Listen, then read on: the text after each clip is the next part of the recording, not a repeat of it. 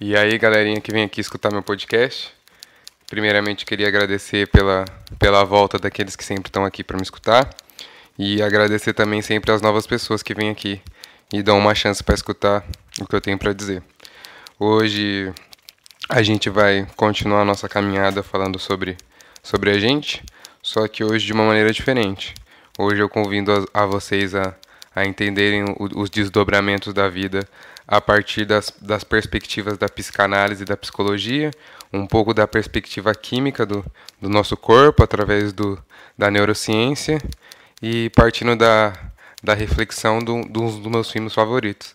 Então eu espero que vocês gostem e sejam bem-vindos ao meu diário.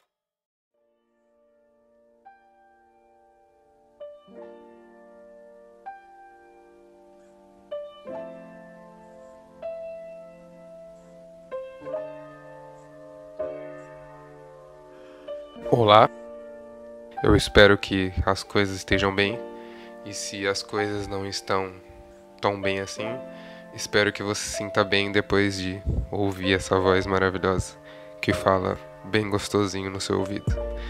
É, falando em gostosinho, estamos aqui hoje, eu precisamente, para falar a respeito.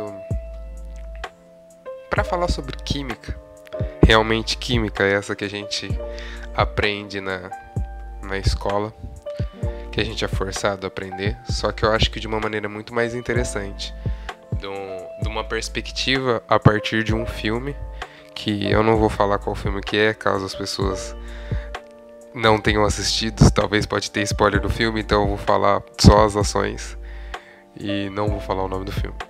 É, esse é o primeiro podcast que eu me organizo e divido uh, as coisas que eu vou falar em tópicos só para eu me situar, para não, pra não ficar tão devaneado assim. Embora eu goste do, dos devaneios, só que dessa vez eu quis fazer diferente. Eu dividi o filme, que para mim é o meu filme favorito, em três etapas. E como esse filme faz eu entender muito sobre a minha realidade e sobre a realidade do mundo que eu enxergo atualmente. É, o primeiro ato do filme é, fala muito em questão sobre os estereótipos que envolvem a sociedade e os preconceitos que rodeiam ela, sejam ela em, todas as, em todos os aspectos. Tudo que reprime a gente de, de expressar quem a gente é. E isso a gente não escolhe. A gente nasce num núcleo familiar e a gente é submetido a um ambiente que nos reprime. E a gente precisa aprender a lidar com isso. E é muito foda a gente lidar com isso, não é um processo fácil. Por causa que isso envolve um dos aspectos fundamentais para nossa vida, que é, são as necessidades é, materiais, por exemplo. Como que eu, enquanto eu gravo os podcasts, eu tento imaginar com quais são as pessoas que eu estou falando sobre e tento falar quando eu tô fazendo podcast, estou falando para mim. Então, eu parto um pouco da, do que eu vivi, do que eu tenho de, de experiência terráquea. E as nossas necessidades materiais, as nossas necessidades financeiras limitam a gente de fazer algumas coisas, por exemplo, de mudar algumas coisas, porque tem pessoas que passam fome, tem pessoas que não têm acesso à informação, tem vários, vários, vários pontos, é, inúmeros pontos que a gente pode falar aqui, tá ligado? Então isso é um fato, isso existe. E, e a gente precisa enxergar isso. Que para falar dessas coisas que eu tô falando e para eu agir para outras pessoas tentarem agir da maneira que elas queiram intervir na vida delas, tem coisas que vão além da do delas mesmas que as limitam, que são quando a gente começa a falar que são a, a repressão da sociedade, que uma das expressões são através da, das necessidades materiais, que não são atendidas a todo mundo. E, então isso limita o ser de se expressar em sua plenitude, por exemplo. E isso acontece no primeiro ato do filme. E eu acho isso fantástico porque no primeiro ato ele fala tanto de coisas internas quanto coisas externas que limitam o personagem principal a expressar quem ele realmente é. Então fala muito sobre a realidade, fala muito sobre a realidade da qual eu estou próximo e de quais muitas pessoas estão próximas e poucas pessoas estão distantes dessa realidade. Então acho acho que esse primeiro ato é importantíssimo e me traz muita, muita motivação para a vida em si.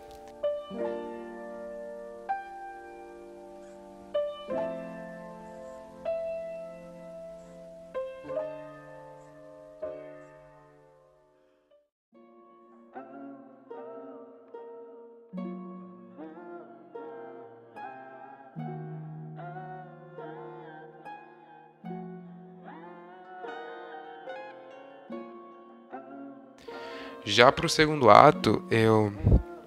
Eu, eu, eu, eu, eu, é um pouco do, do primeiro ato, só que com um pouco de mais amadurecimento. No primeiro ato, o personagem ainda é uma criança. E no segundo ato, o personagem é, uma, é um adolescente. E aí ele, ele passa pelas fases na qual eu tô passando, por exemplo, que é a autoaceitação junto com a, a, realidade social que a gente vive, que é um pouco do primeiro ato. Só que quando a gente é criança, a gente tem, a gente não tem consciência ainda. A gente está formando nosso nosso nosso caráter, a gente está aprendendo o que são valores e o ambiente vai ditar quais são os nossos valores. A gente ainda não tem um, uma autonomia, talvez, eu não sei. Talvez tínhamos, talvez eu tinha e não lembro. Mas eu sinto que agora eu tenho mais uma autonomia que é o que o personagem começa a tentar ter essa autonomia por si, mas que ainda o, a realidade social que ele vive ainda o reprime. Então ele não consegue se manifestar em plenitude porque o ambiente externo não permite que ele que ele flua. E eu não sei como a gente lida com isso. Quando o ambiente externo a gente nos limita de da, do nosso ser, onde a gente vai buscar refúgio. Eu não lembro como eu busquei meus refúgios. Agora a vida tá diferente, então agora muito da, da realidade que eu vivo não é mais tão reprime, repressora quanto era antes, mas para algumas pessoas ainda é. E eu não sei o que falar para essas pessoas. É um ponto de interrogação bem interessante.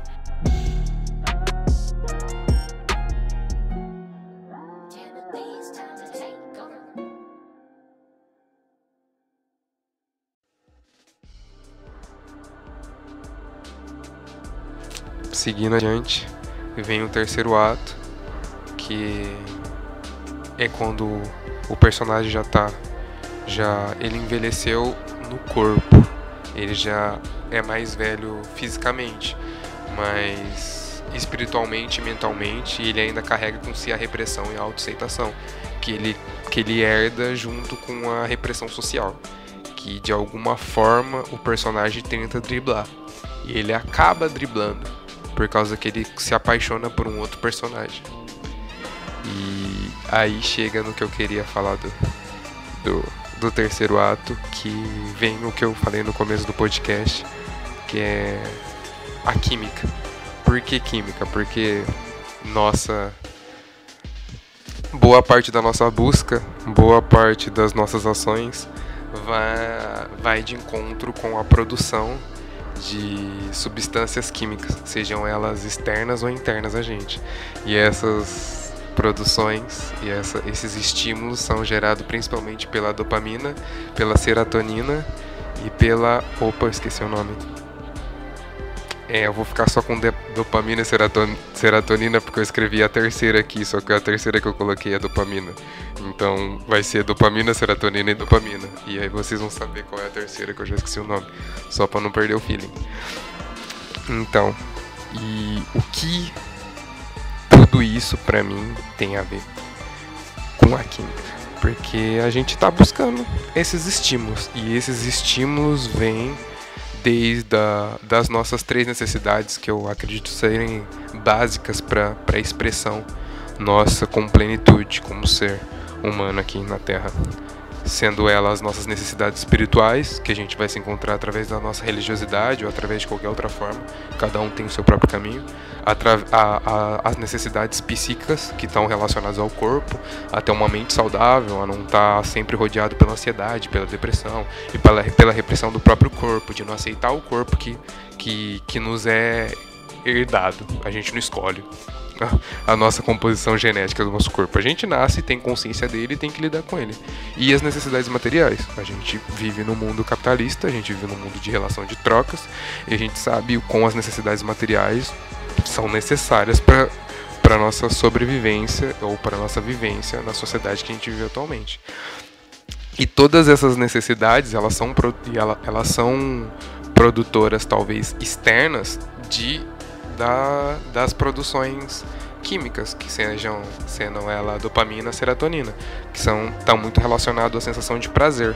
A gente sente prazer quando a gente está conectado espiritualmente com a gente mesmo. A gente sente prazer quando a gente consegue realizar coisas com o nosso corpo, a gente aceita a gente, a gente se livra de alguns traumas, a gente consegue lidar com questionamentos. A gente também libera essas sensações químicas, a gente estimula a dopamina e a serotonina. E quando a gente tem as necessidades materiais a gente, a, atendida, a gente acaba se livrando de algumas preocupações que não era para todo ser humano ter. Não era para a gente se preocupar em não ter saúde de qualidade, não era para a gente se preocupar com segurança, não era para a gente se preocupar com falta de alimento não era pra gente preocupar com falta de emprego. Essas coisas vão gerando um estado psíquico colapso, em, deixa nosso estado psíquico em colapso, por exemplo, fazendo com que a gente não consiga ver o mundo de outra forma. Então a gente se limita àquela realidade que não é escolha nossa.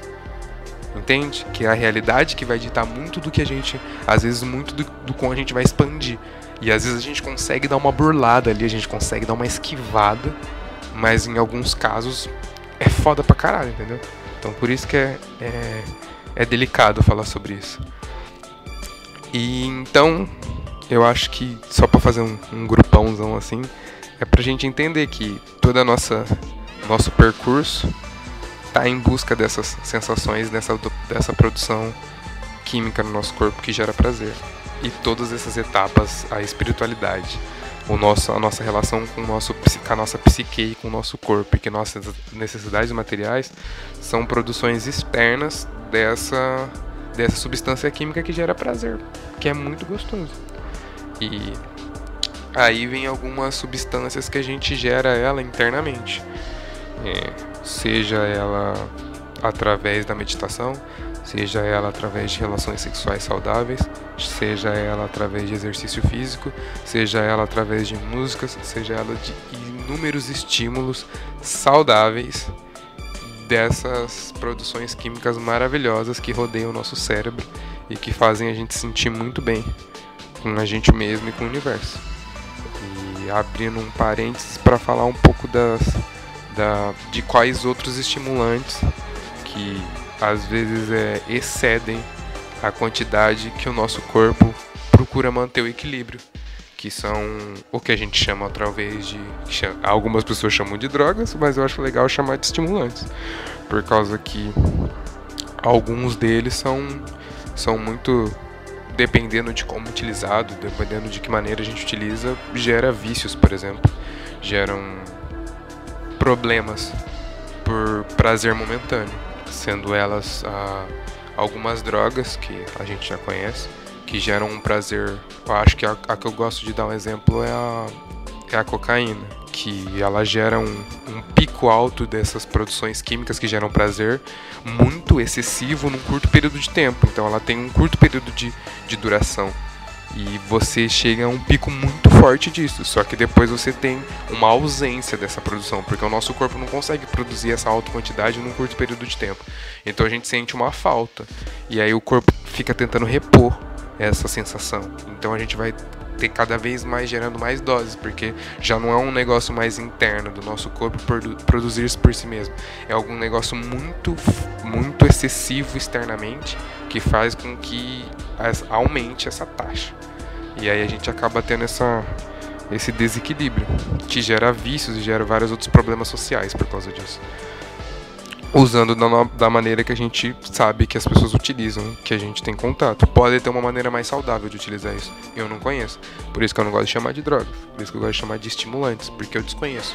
Então pode ter um, uma utilização mais adequada da, da, das substâncias naturais que, que envolvem a cocaína, não as substâncias químicas, por exemplo. Porque está aí na natureza, talvez a gente possa utilizar ela de alguma forma. A folha de cocaína pode ser utilizada de alguma forma. Muito interessante, aliás. tá aí pra gente parar de perder alguns preconceitos. E é isso, gente. Dessa vez foi diferente. Dessa vez foi legal também.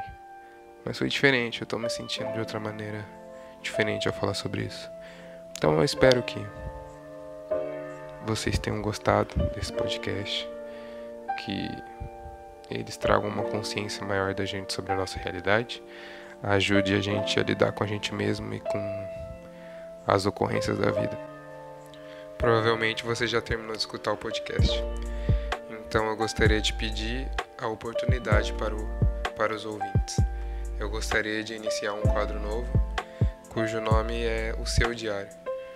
Esse quadro consiste em a gente poder destrinchar as histórias a respeito dos desafios que os ouvintes podem ser que estejam passando, não importa quais sejam, de forma que a gente possa ampliar mais cada vez nossa perspectiva de, de entendimento e de atividade a respeito das nossas situações do, da nossa vida, tentando trazer mais intervenção, trazer mais atenção, autoconsciência, de forma que nós juntos possamos desenvolver a nossa autoconsciência a respeito das coisas que nos, nos rodeiam. É, acho que seria interessante que as histórias venham de forma anônima e que, o, que caso o ouvinte se sinta à vontade para criar um nome fictício para que ele saiba que o podcast fala a respeito de sua história, seria interessante. E então eu aguardo o, as histórias de vocês no, no e-mail do canal, que é sejam bem-vindos ao meu diário, gmail.com. E ele também vai estar na descrição. Então eu espero que vocês me deem esse voto de, de confiança para que a gente possa se expandir em conjunto e que a gente construa o seu diário e o nosso diário. Então, obrigado pela oportunidade e espero as histórias de vocês. Então, até a próxima e sejam bem-vindos ao seu diário.